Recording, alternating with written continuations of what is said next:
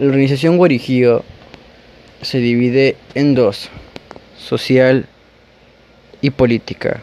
Su organización social está basada en núcleos, núcleos familiares, donde comparten las tareas cotidianas. La construcción de las casas es tarea de los hombres, cortar y acarrean los materiales y hacen el adobe. Organización política.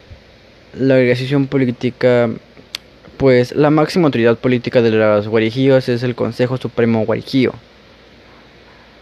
que impulsado por las políticas indígenas federales hacen hace alrededor de 50 años tiene entre sus funciones nombrar a los gobernadores del pueblo y a los secretarios generales de, la, de las localidades.